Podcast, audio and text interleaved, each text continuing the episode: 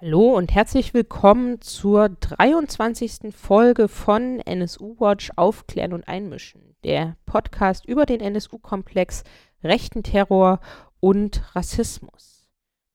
Nach der letzten 22. Folge der Jahresrückblick auf 2018 beginnen wir im Jahr 2019 mit einer Folge zur Geschichte des rechten Terrors. Gemeinsam mit Robert Andreasch werde ich reden über die Jahre 1979 bis 1985 in Westdeutschland. Hallo erstmal. Hallo. Ja, und wir haben uns darauf geeinigt, dass wir chronologisch beginnen. Also befinden wir uns jetzt Ende der 70er und wir haben ja schon in vorherigen Folgen zur Geschichte des rechten Terrors in West- und Ostdeutschland festgestellt, dass es eine Kontinuität gibt, die ungebrochen seit 1945 ähm, nach Ende des Nationalsozialismus weitergeht mit Konzepten des rechten Terrors und auch Durchführung des rechten Terrors. Und genau, dann steigen wir im Jahr 1979 wieder ein. Ja, so äh, ein der markanten Punkte in der Geschichte des deutschen Rechtsterrorismus ist, ist tatsächlich das Jahr 1979. Es gab im Jahr 1979, also vor genau 40 Jahren, zwei Anschläge auf Sendemasten des deutschen Fernsehens. Es ging darum, im Januar 1979 die Ausstrahlung der amerikanischen Fernsehserie Holocaust zu unterbinden. Und das war für einige hunderttausend Zuschauerinnen und Zuschauern auch tatsächlich der Fall. Der Attentäter war Peter Naumann mit Komplizen, der diese äh, Fernsehmasten gesprengt hat. Die Serie war aus dem Jahr 1978, wurde im Januar 1979 gezeigt, hat die Auseinandersetzung mit der deutschen äh, Vergangenheit äh, tatsächlich befördert, auch den Gebrauch des Begriffs Holocaust ähm, für die Ermordung der europäischen Jüdinnen und Juden. Und ähm, jetzt, 40 Jahre später, soll diese Fernsehserie ja wiederholt werden im deutschen Fernsehen. Also insofern haben wir auch quasi einen aktuellen Bezug. Wir haben aber auch aktuelle Bezüge, weil, weil wir sehen, dass Neonazis ihr Thema, ihr Angriffsziel ähm, immer äh, geändert haben, entlang derjenigen Kampagnenthemen ausgerichtet, zu denen sie politisch wie militant, wie terroristisch gearbeitet haben. Und damals war das eben antisemitischer Terror beziehungsweise ein Terror, der sich gegen die Auseinandersetzung mit der NS-Vergangenheit richtete. Peter Naumann und Co. hatten schon ein Jahr zuvor, 1978, bei Rom ein antifaschistisches Mahlmal in den Fosse Ardeatine ähm, in die Luft gesprengt. Also damals äh, war deren Kampagnenthema noch ähm, ja, die Aufarbeitung der NS-Vergangenheit äh, äh, zu sabotieren und zu terrorisieren. Das war 1979 und an einem Beispiel kann man zeigen, wie Neonazis dann auch ihr Kampagnenthema geändert, geändert haben. 1980 verübten die sogenannten deutschen Aktionsgruppen um Manfred Röder ähm, zwei Anschläge, äh, die rassistische Anschläge sind. Einen Rohrbombenanschlag in Zirndorf bei Nürnberg. Das nannte sich damals das sogenannte Bayerische Sammellager für Ausländer. Äh, und einen Monat später im August 1980 in Hamburg ein Brandanschlag, wobei äh, sie auch zwei Menschen ermordeten.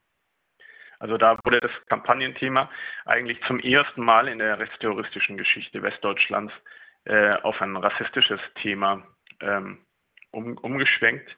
Also wurden die, die für Migrantinnen und Migranten gehalten sind oder welche waren, zu ähm, zu den Opfergruppen. Ja, zu dem Brandanschlag in der Hamburger Halsgestraße haben wir ja auch äh, eine Folge zur Geschichte des rechten Terrors aufgenommen, die ich entsprechend auch verlinken werde in den ähm, Links zum Podcast. Da wird das noch einmal ausführlich ähm, aufgearbeitet. Also die 1980er Jahre im deutschen Rechtsterrorismus stehen natürlich äh, allen voran für den schlimmsten Anschlag, das ähm, Attentat am Münchner Oktoberfest durch Gundolf Köhler und eventuell andere. Er steht äh, für den Mord an Schlomo Levin und Frieda Peschke in Erlangen. Also das, das dominiert natürlich auch den, den, Blick auf den Rechtsterrorismus äh, der 1980er Jahre, aber das war nicht alles. Es war das Jahr großer Waffen, es war das Jahrzehnt großer Waffen- und Sprengstofffunde, beispielsweise in den 33 Erddepots von Heinz Lemke bei Lüneburg. Und es war ähm, das Jahr, in dem das Kommando Omega, eine Gruppe von Neonazis aus der Volkssozialistischen Bewegung Deutschlands, Partei der Arbeit, von München aus zu mehreren Bankrauben startete. Bankraube als äh, Logistiktaten auch ein wichtiger äh, Bestandteil des deutschen Rechtsterrorismus. Am 20. Oktober 1981 wollten sie erneut zu einem Bankraub nach Nordrhein-Westfalen fahren. Und ähm, in der Münchner Putzbrunner Straße wurden sie von der Polizei gestellt. Es kam zu einem Schusswechsel mit der Polizei. Neonazis zündeten auch eine Handgranate und es sind äh, zwei der beteiligten Neonazis damals ums Leben gekommen. Diese Tradition ähm, der Bankraube, die zieht sich ja später über die Hepkexel-Gruppe bis in die in die, ja, in die Ära des nationalsozialistischen Untergrunds weiter. Und es ist dann 1982, in dem es zu einem schlimmen, wiederum rassistischen Attentat kommt, nämlich äh, durch Helmut Ochsner in Nürnberg. Helmut Ochsner in Nürnberg geht am Abend des 24. Juni in die Nürnberger Diskothek 25. Er zieht einen Revolver Smith Wesson Magnum und er schießt aus rassistischen Gründen einen schwarzen US-Amerikaner einer Disco.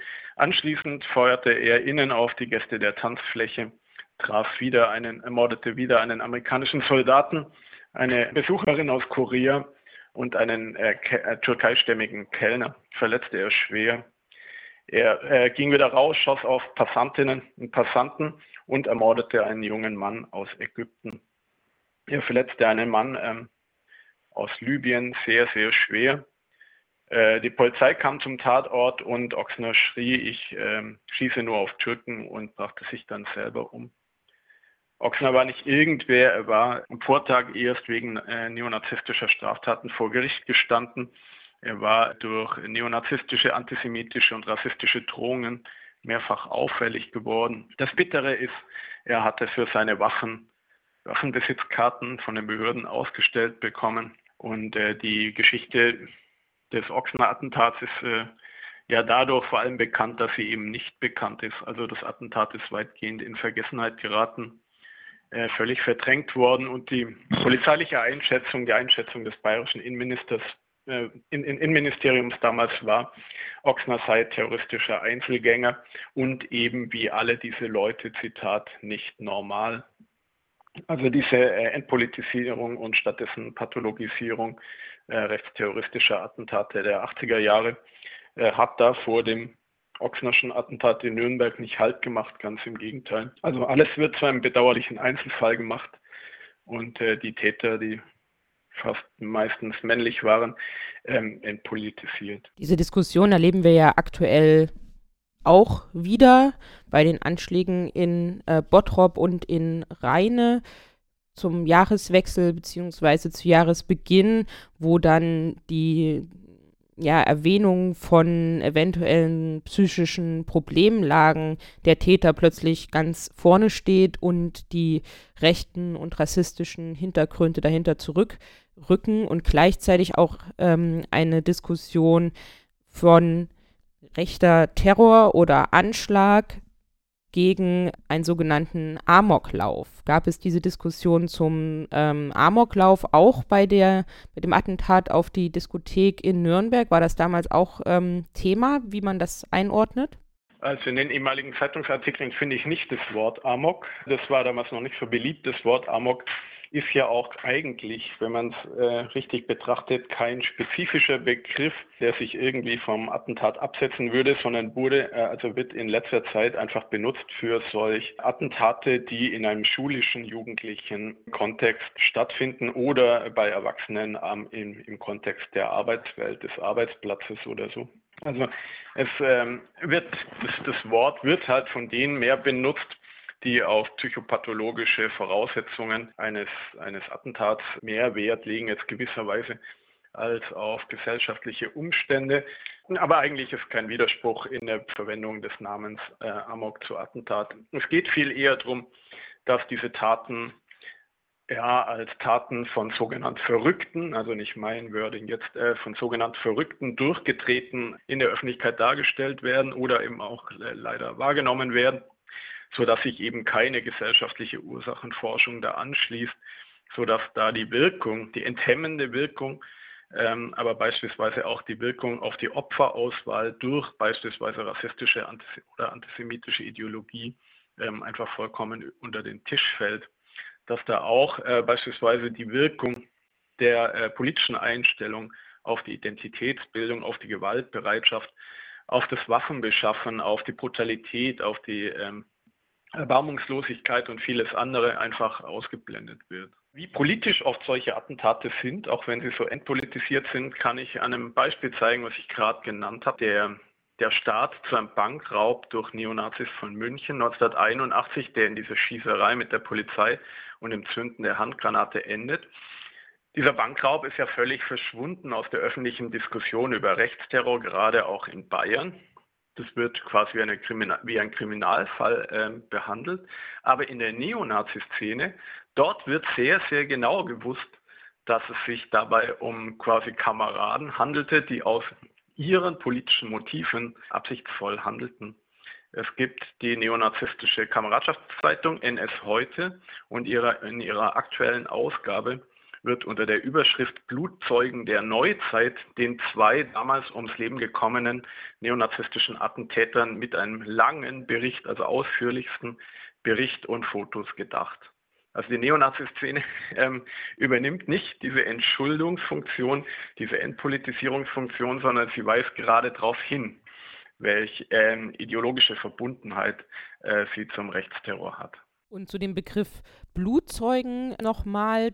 Also es geht darum, äh, diejenigen Nationalsozialisten, die schon vor der Machtergreifung quasi im Kampf zur Machtergreifung hin ums Leben kamen, äh, total ähm, zu überhöhen und äh, also quasi als Märtyrer zu romantisieren. Die wurden von der NSDAP selber Blutzeugen der Bewegung genannt und die Neonazi-Szene heute hat das adaptiert und nennt auch nach 1945 ums Leben gekommene Neonazis oft äh, so wie Blutzeugen.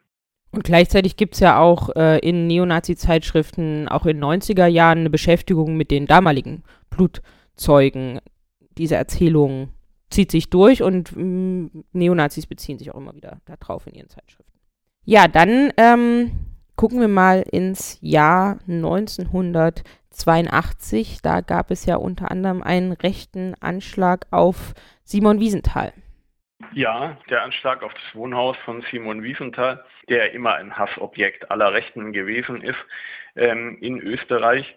1982 ist auch so ähm, ziemlich in Vergessenheit geraten. Damals explodierte in der Nacht vor seinem Wohnhaus in Wien-Döbling ein Kochtopf, der mit Schwarzpulver gefüllt war. Es ist äh, glücklicherweise niemand verletzt worden, aber ein beträchtlicher Sachschaden angerichtet. Und es war Teil einer Attentatserie, die jetzt nicht nur auf Simon Wiesenthal sich richtete, sondern auch auf die Wohnung eines hohen ORF-Funktionärs und auf einen Oberrabbiner und auch beim Mitglied der israelitischen Kultusgemeinde Wien den solch Sprengkörper explodiert. Es gab noch abgelegte äh, Sprengkörper, also Rohrbomben neben einem Kindergarten in Wien. Äh, da hat ein Fehler in der Elektronik wohl die Zündung glücklicherweise verhindert. Die äh, Täter rund um Eckart Weil konnten ermittelt werden und sind dann 1983 meines Wissens nach vor Gericht gestanden, aber es äh, hat ganz, ganz milde Urteile gegeben und der aus Berlin stammende Neonazi Eckart Weil hat noch mit fünf Jahren die längste Strafe bekommen. Der Anschlag auf das Haus von Simon Wiesenthal konnte ihm damals nicht äh, lückenlos nachgewiesen werden. Also das sind solche Aktionen deutscher, quasi deutscher Neonazis dann auf österreichischem Boden auch total in Vergessenheit geraten, aber da gäbe es mehr zu erzählen. Solche Beispiele, äh, wer weiß denn heutzutage noch, dass es 1982 im August ein ganz junger Neonazi, 21-Jähriger, ähm, in Hanau eine Schießerei startete, also er schoss auf Fußgänger von seiner äh, Wohnung aus. Das ist auch vollkommen, dieses Attentat ist auch vollkommen in Vergessenheit geraten. Am Ende der 1980er Jahre gab es Neonazis, die erwischt wurden, als sie Bomben in den Schließfächern des Frankfurter Hauptbahnhofs ablegten, sodass dieser äh, Attentat beim Versuch blieb 1987. Auch das ist vollkommen in Vergessenheit geraten. Und auch äh, zu den Taten, über die kaum jemand spricht, sind die Attentate der sogenannten Hepp-Kexel-Gruppe oder der sogenannten Gruppe Ludwig. Ja, magst du noch zur Hepp-Hexel-Gruppe äh, etwas sagen? Die hast du vorhin ja auch schon kurz erwähnt.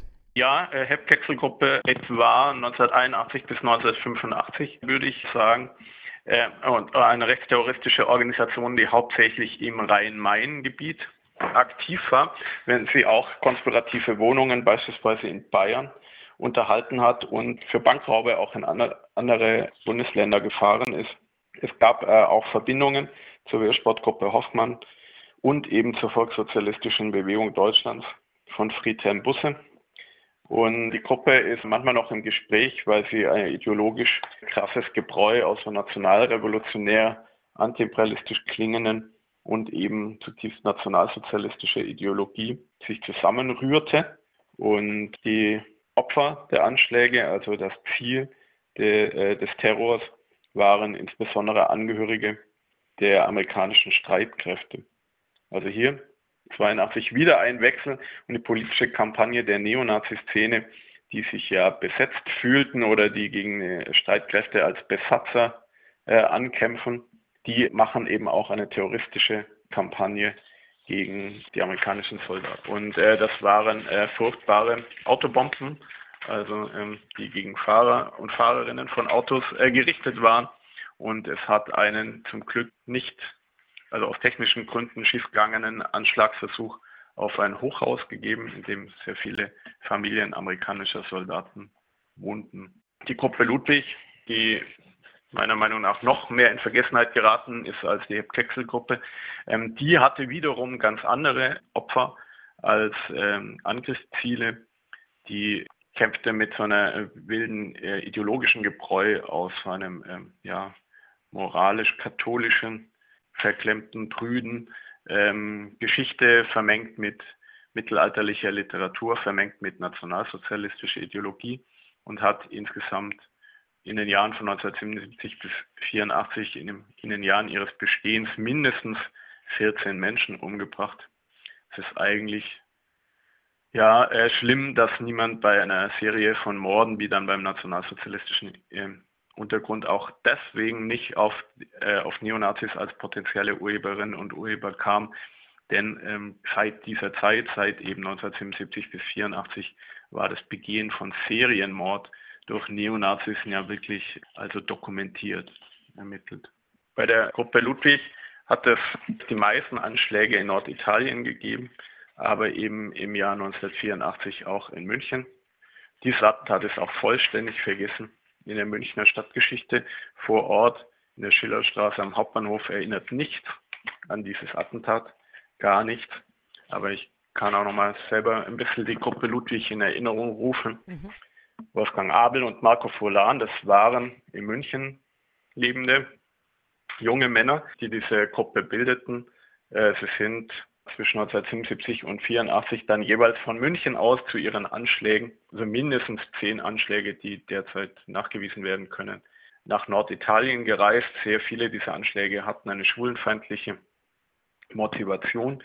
Beim Anschlag auf in München warfen sie im äh, Januar 1984 zwei so bearbeitete Benzincontainer, Benzinkanister als Brandsätze in den Eingang der äh, Bar äh, Liverpool in der Münchner Schillerstraße. Die ist im Untergeschoss, sodass die dort arbeitenden und anwesenden Gäste quasi im Feuer eingeschlossen sind.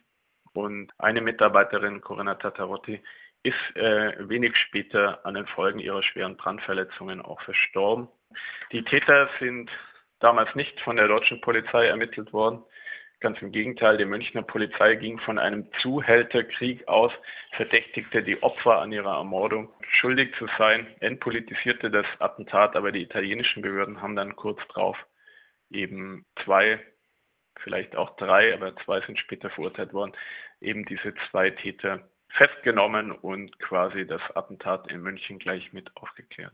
Und wir sprechen hier von zum einen Ermordung von mehreren Menschen, also jeweils einzeln, beispielsweise dadurch, dass ähm, ein parkendes Auto in Brand gesetzt wurde oder dass Menschen erstochen wurden und eben über ja zwei Anschläge auf ähm, Orte und einmal auf das Kino Eros in Mailand und dann eben die Diskothek Liverpool in München. Und in diesem Kino in Mailand sind sechs Personen gestorben oder ermordet worden bei diesem Anschlag. Und dann ist eben ein ähm, Brandanschlag vereitelt worden in Italien.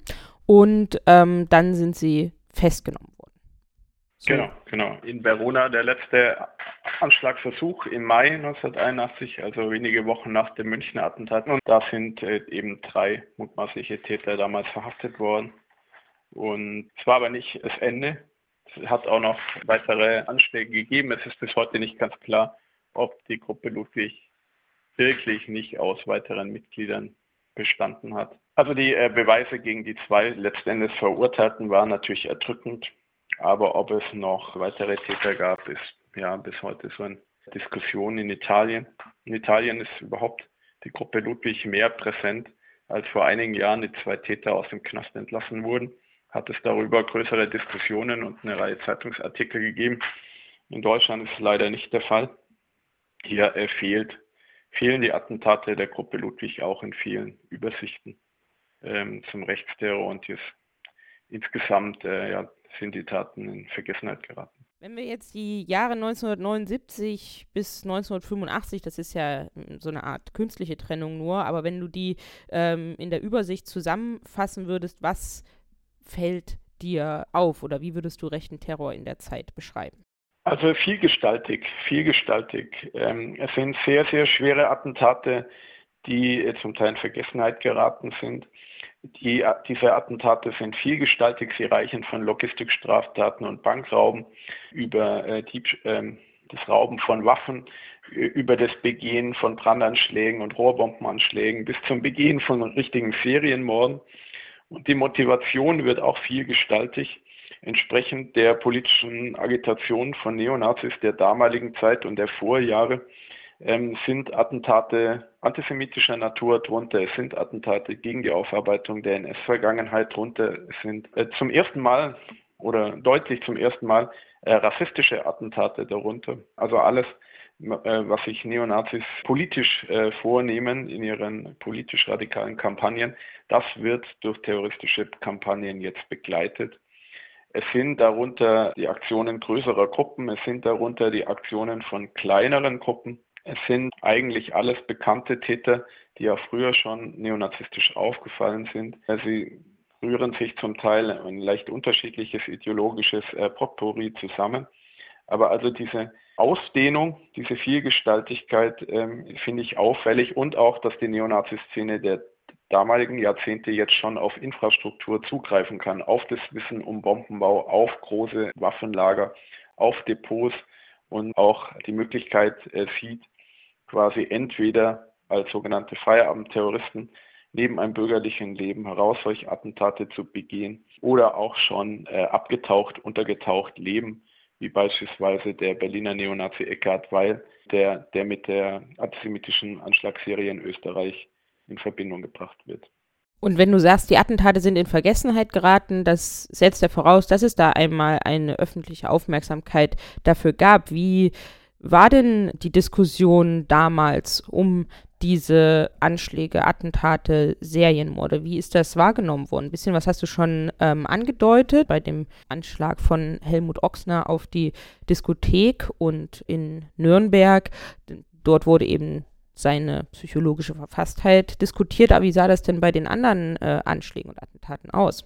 Also das war ja eine ganze Serie von Attentaten in den Anfang der 1980er Jahre und insofern ins, in, insbesondere auch in Verbindung mit dem schwersten Attentat, dem Attentat am Münchner Oktoberfest, gab es schon eine öffentliche Diskussion über rechte Gewalt und äh, rechten Terrorismus.